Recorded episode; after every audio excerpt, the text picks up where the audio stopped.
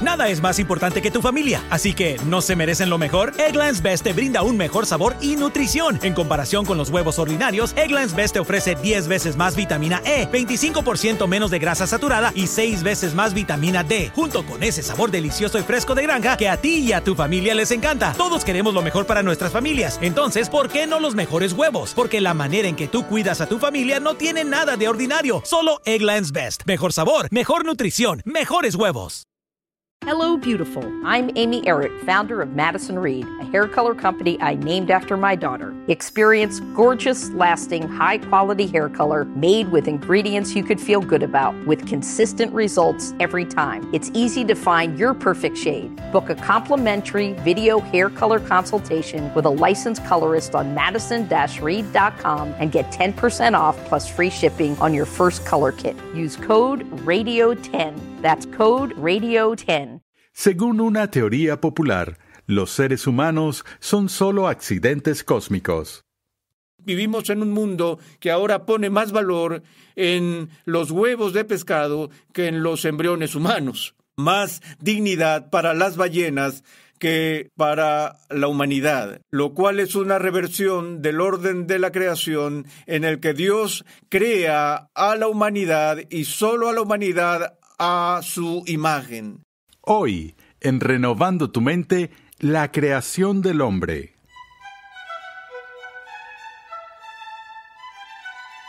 Bienvenidos una vez más a Renovando tu mente con el Dr. Arcis Sproul.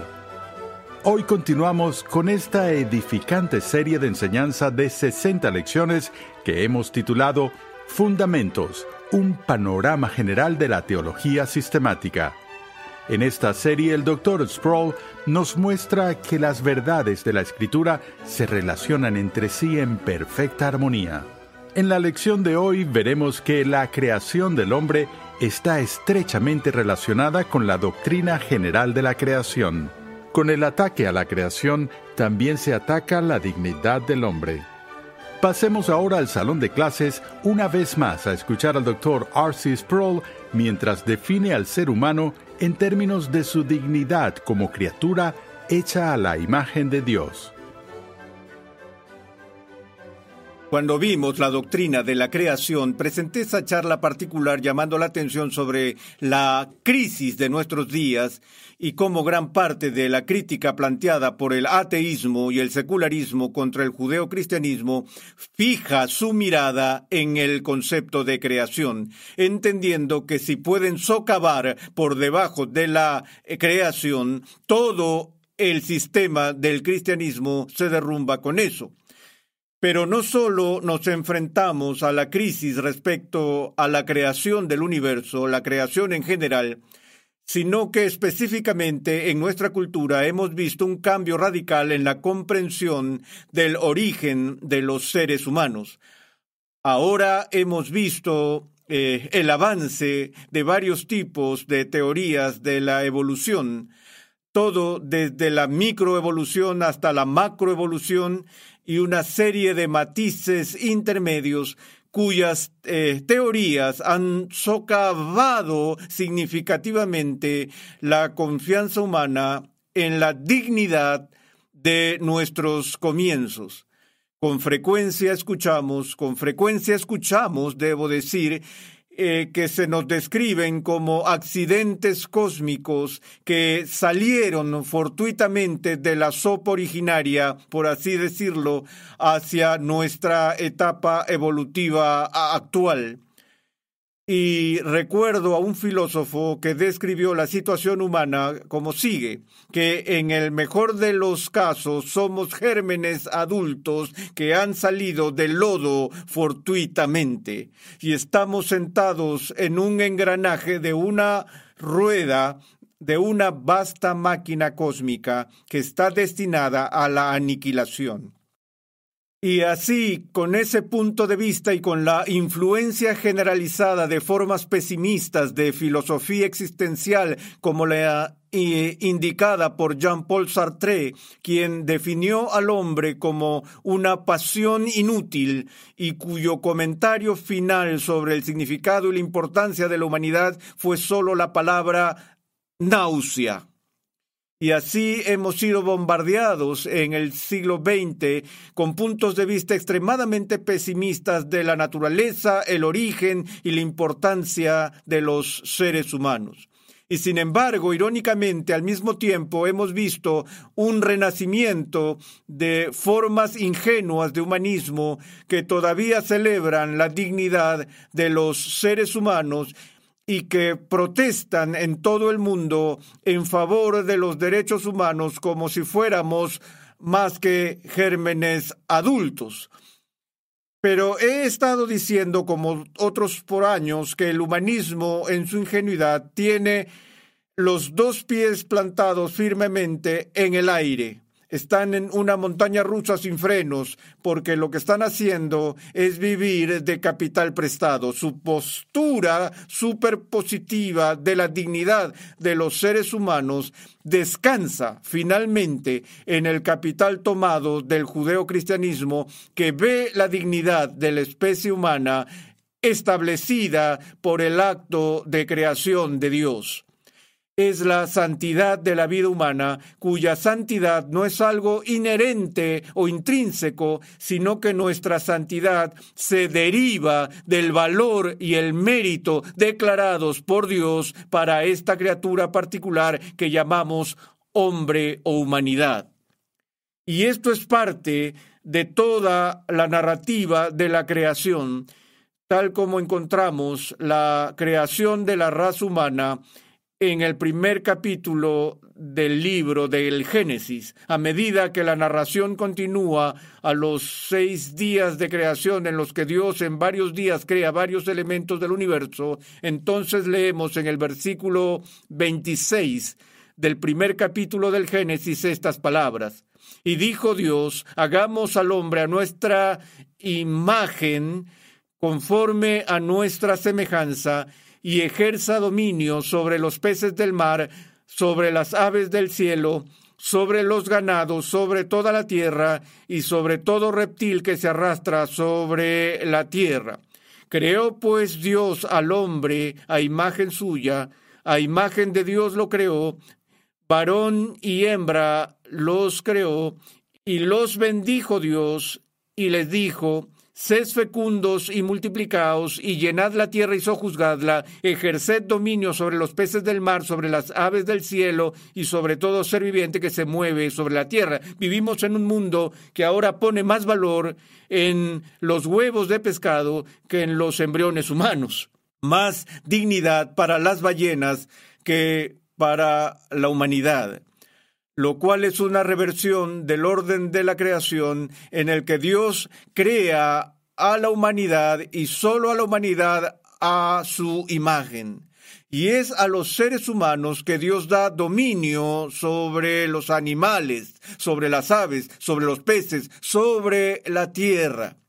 Y en cierto sentido, Dios crea al hombre y a la mujer como sus vicerregentes, es decir, sus vicerreyes, sus gobernantes adjuntos sobre toda la creación. Y esto va con el estatus que se concede a la humanidad al ser hechos a imagen de Dios. Ahora, en teología tenemos un término técnico que debe ser fácil de entender y simplemente se llama el imago Dei, que significa la imagen de Dios. Y una de las grandes preguntas de la teología es la pregunta, ¿qué es la imagen? ¿Cuál es esta dimensión distintiva de los seres humanos que los hace diferentes de todos los demás miembros del reino animal, que eh, los distingue en virtud de esta imagen? Y ha habido mucha especulación en la historia de la teología en un intento de localizar las características distintivas de la imagen de Dios. Una parte del problema se encuentra en el primer capítulo del texto, en el versículo 26, donde leemos, Y dijo Dios, hagamos al hombre a nuestra imagen, conforme a nuestra semejanza. Así que aquí se utilizan dos palabras con respecto a este relato inicial de la creación de seres humanos, la palabra imagen y la palabra semejanza.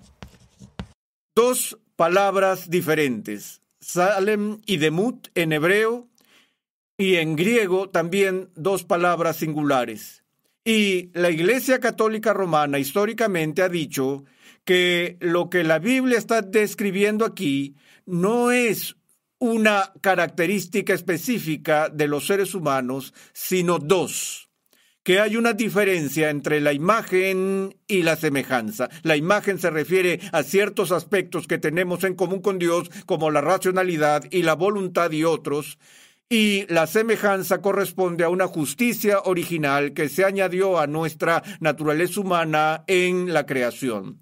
Pero históricamente la interpretación protestante de esta declaración en el libro del Génesis difiere significativamente. Que lo que dicen los intérpretes protestantes es que lo que encontramos aquí en Génesis 1 es un ejemplo de lo que se llama una endíadis. Y una endíadis es simplemente un término técnico para una estructura gramatical donde se mencionan dos cosas o dos palabras, ambas refiriéndose a la misma cosa. La palabra endíadis significa uno mediante dos, es decir, eh, eh, vamos a Romanos 1, por ejemplo, donde la ira de Dios se revela contra toda iniquidad e impiedad de los hombres. Su ira se dirige a dos cosas distintas, una de las cuales es impía y la otra injusta, o su ira se centra en una cosa que puede ser descrita ya sea por el término injusto o el término impío. Así que el consenso entre los protestantes es que se trata de una construcción gramatical llamada endiadis, que lo que tienes aquí en Génesis 1 son dos palabras, ambas refiriéndose a la misma cosa. Que cualquiera que sea nuestra imagen, cualquiera que sea el sentido en el que somos a la imagen de Dios, es el mismo sentido en el que somos a su semejanza y viceversa. Así que no buscamos dos cosas distintas, sino una cosa en particular. Pero de nuevo, todavía nos queda la pregunta, ¿qué es lo que constituye eh, estar hechos a imagen de Dios? De nuevo, los teólogos medievales introdujeron una idea que en el siglo XX ha sido agudamente atacada principalmente por los teólogos neortodoxos y en este caso principalmente por Karl Barth. Y esa es la idea de lo que se llama la analogía entis. Analogía entis, lo que al traducirse significa la analogía del ser que aunque las escrituras dejan muy claro que hay una amplia brecha entre la naturaleza de Dios y la naturaleza de cualquier criatura, y un gran abismo que separa la naturaleza de Dios de la naturaleza de los seres humanos, no obstante, hay una cierta manera en la que somos como Dios. No que seamos Dios, somos criaturas y hay muchísimas maneras en las que no somos como Dios, pero al mismo tiempo hay cierta manera en la que somos como Dios. Ahora, eso es lo que ha sido atacado por la teología no ortodoxa y un término muy popular que ha hecho su camino en la iglesia e incluso se encuentra siendo utilizado con frecuencia por la gente ortodoxa, me avergüenza decir, es que Dios es totalmente otro. Este es un esfuerzo por llamar la atención hacia la majestad y la grandeza de Dios y el sentido en el que Él nos trasciende y es diferente de todas las criaturas, en el celo para proteger su trascendencia y construir una barrera contra el confundir a Dios con cualquier cosa en el reino creado y escapar de todas las formas de inmanentismo o panteísmo. Ellos usan esta frase de que Dios es totalmente otro. Ahora bien, si toman eso literalmente, eso sería fatal para el cristianismo, porque si Dios es completamente, totalmente y enteramente distinto a nosotros, no habría un posible punto común de contacto entre el creador y la criatura. No hay posible vía de comunicación. Si los dos seres son totalmente dispares, nunca puede haber comunicación entre ellos. Es por eso que es tan crucial para el pensamiento cristiano que entendamos que hay cierta semejanza, alguna similitud entre Dios y el hombre que hace posible que Dios nos hable, a pesar de que nos hable en nuestro idioma y en nuestros términos. Sin embargo, lo que dice es significativo porque compartimos cierta similitud, pero todavía no hemos localizado la naturaleza de esa similitud. Y se han hecho varias cosas históricamente para identificar ese punto de contacto o esa similitud. La postura más popular históricamente ha sido que el eh, imago o la imagen se compone básicamente en los aspectos constitutivos de nuestra humanidad en términos de nuestra racionalidad y nuestra voluntad y nuestro afecto. Y principalmente en los dos primeros, que se dice que somos racionales de una manera similar a Dios. Dios tiene una mente y nosotros tenemos una mente. Uno de los problemas con esto, por supuesto, es que durante siglos la gente ha asumido que otros animales no pueden pensar en absoluto. Y cuando pones a la rata a su velocidad en el laberinto o le das varias instrucciones a un perro que ha sido cuidadosamente entrenado para el deber del cuerpo de policía o es un perro guía para los ciegos o lo que sea, la idea es que lo que hagan lo hacen por este misterioso poder llamado instinto pero ciertamente no están pensando, y aunque se puede ver a las ratas tomando decisiones entre ir por un pasadizo u otro en el laberinto por el cual están pasando, solo lo hacen por instinto, realmente no están tomando una decisión consciente. Ahora, eso se vuelve bastante difícil porque para eh, todos los sentidos externos. Parece que sí, los animales toman decisiones conscientes y sabemos que están despiertos y que están dormidos y que responden, pueden oír, pueden hacer todas estas otras cosas y por lo tanto, en su mayor parte, esta idea de una división absoluta entre la racionalidad limitada a los seres humanos y el instinto de los animales ha cambiado a donde la gente está diciendo que el verdadero distintivo entre los seres humanos es el grado muy avanzado de nuestras capacidades capacidades de razonamiento comparadas y contrastadas con animales inferiores. Y no sé cómo vamos a resolver esa pregunta finalmente. Pero por un lado sabemos con certeza y es que Dios tiene una mente, que Dios tiene conocimiento y que Dios hace razonamientos complejos y que tenemos mentes, que podemos adquirir conocimiento y que tenemos un poder de contemplación y raciocinio que es único en el mundo animal. No solo eso, Dios tiene una voluntad y tenemos la facultad de elegir. También somos criaturas volitivas. Ahora, para ser criaturas morales, uno tendría que tener una mente y tendría que tener eh, un aparato llamado voluntad. Y muchos han dicho que es porque Dios eh, tiene eh, tiene carácter, así como un ser, un carácter moral, y nosotros también. No llevamos a, a los ratones a juicio y no hablamos de un sentido de moralidad ético altamente desarrollado en nuestros perros y así por el estilo. Y sin embargo, hacemos que los seres humanos sean responsables de las decisiones que toman, de las elecciones que hacen, porque son agentes morales, son criaturas volitivas. Y Dios da la directiva a los seres humanos de ser santos, así como Él es santo, y de reflejar algo de su justicia, cuyo reflejo no podríamos hacer a menos que seamos criaturas racionales y a menos que seamos criaturas morales y a menos que tuviéramos algún sentido de sentimiento o afecto. Y así, en su mayoría, como digo, la Iglesia ha analizado estas características que encontramos en Dios y que encontramos también en una etapa muy desarrollada en los seres humanos, siendo la misma esencia de la imagen. Otra vez, Karl Barth desafió eso diciendo que en la creación el hombre no solo es hecho como hombre, sino que el hombre es hecho hombre y mujer. Tanto el hombre como la mujer son creados a imagen de Dios. Ambos son portadores de la imagen de Dios. Y el término, por supuesto, en Génesis, el término aquí, hombre, se utiliza genéricamente, que el hombre incorpora tanto al hombre como a la mujer y que todos los seres humanos participan en esta eh, eh, condición de ser hechos a imagen de Dios. Bueno, Bar dice que debido a que el hombre y la mujer incluidos en esto, que él dice que lo que la analogía aquí no es, es una analogía de ser, sino una analogía de relación, debido a la analogía o la analogía de una relación, así como Dios tiene relaciones interpersonales, dentro de sí mismo en la Trinidad. Así que la singularidad en nosotros es que tenemos la capacidad de tener relaciones interpersonales entre nosotros.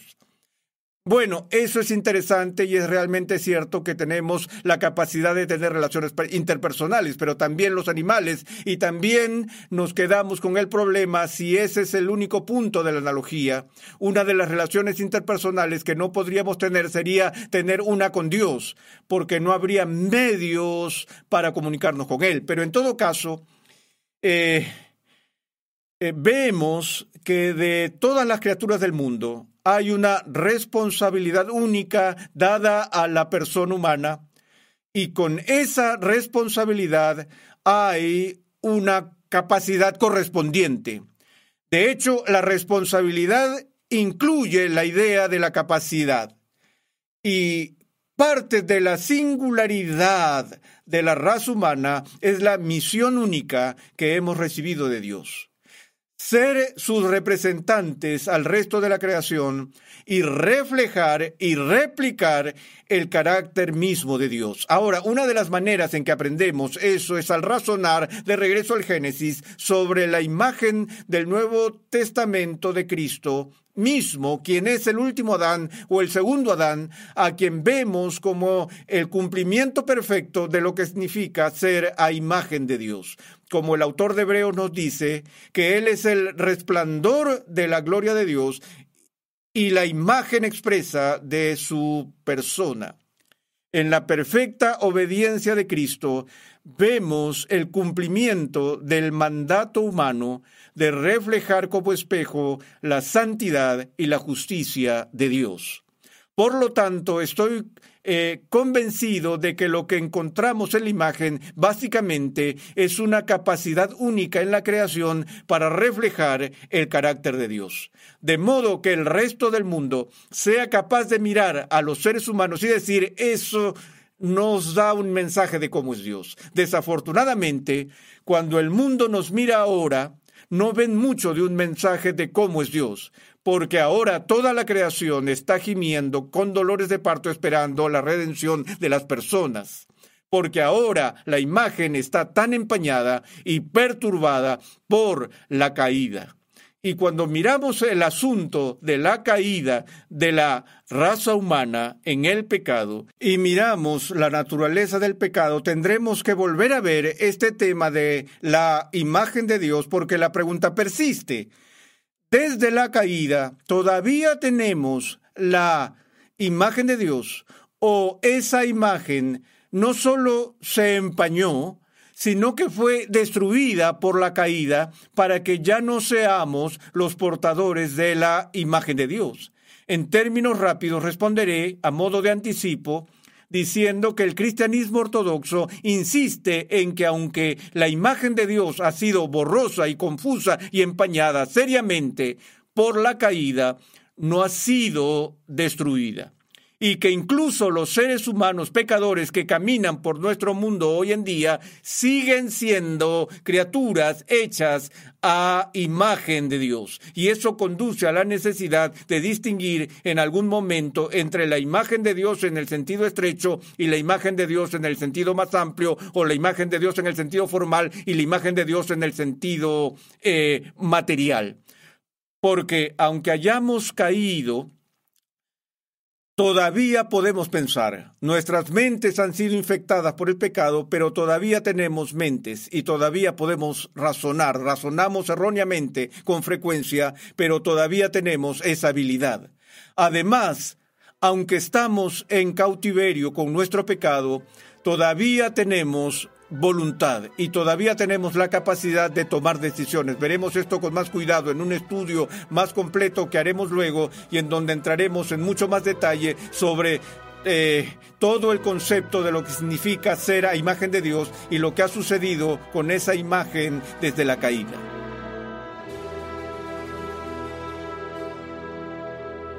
Gracias una vez más por la sintonía en el día de hoy.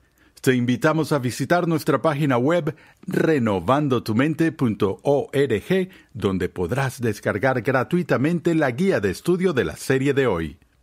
Allí, además, encontrarás nuestro archivo de episodios pasados, artículos y contenido multimedia y muchos recursos más que producimos con la finalidad de cumplir con nuestra misión de proclamar, enseñar y defender la santidad de Dios en toda su plenitud a tantas personas como sea posible.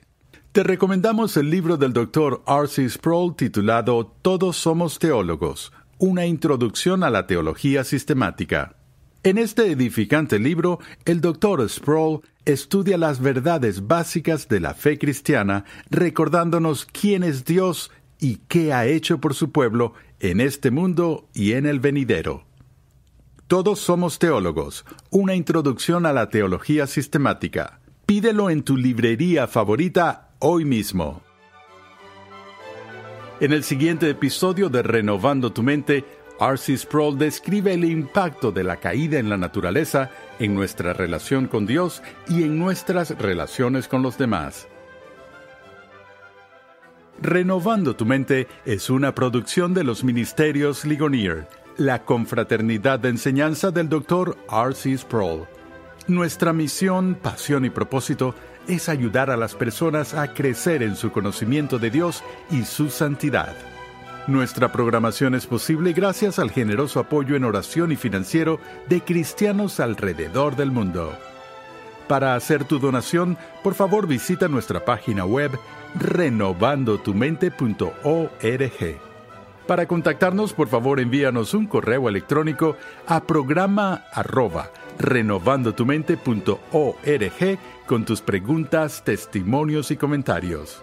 Sintonízanos nuevamente en esta misma emisora y en este mismo horario y únete a nuestra gran comunidad virtual en las redes sociales.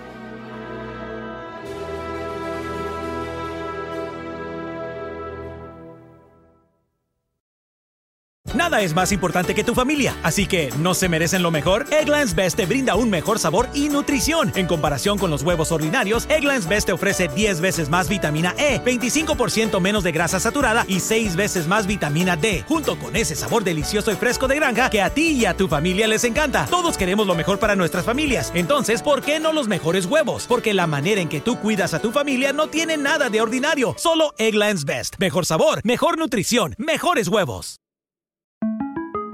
Para celebrar los precios sorprendentemente bajos de State Farm, le dimos una letra sorprendente a esta canción. Sorprendente, State Farm es. Con esos precios tan bajos, ahorro mes a mes. Sorprendente, State Farm es. Yo quiero esos precios bajos, ahorrar es un placer. Como un buen vecino, State Farm está ahí.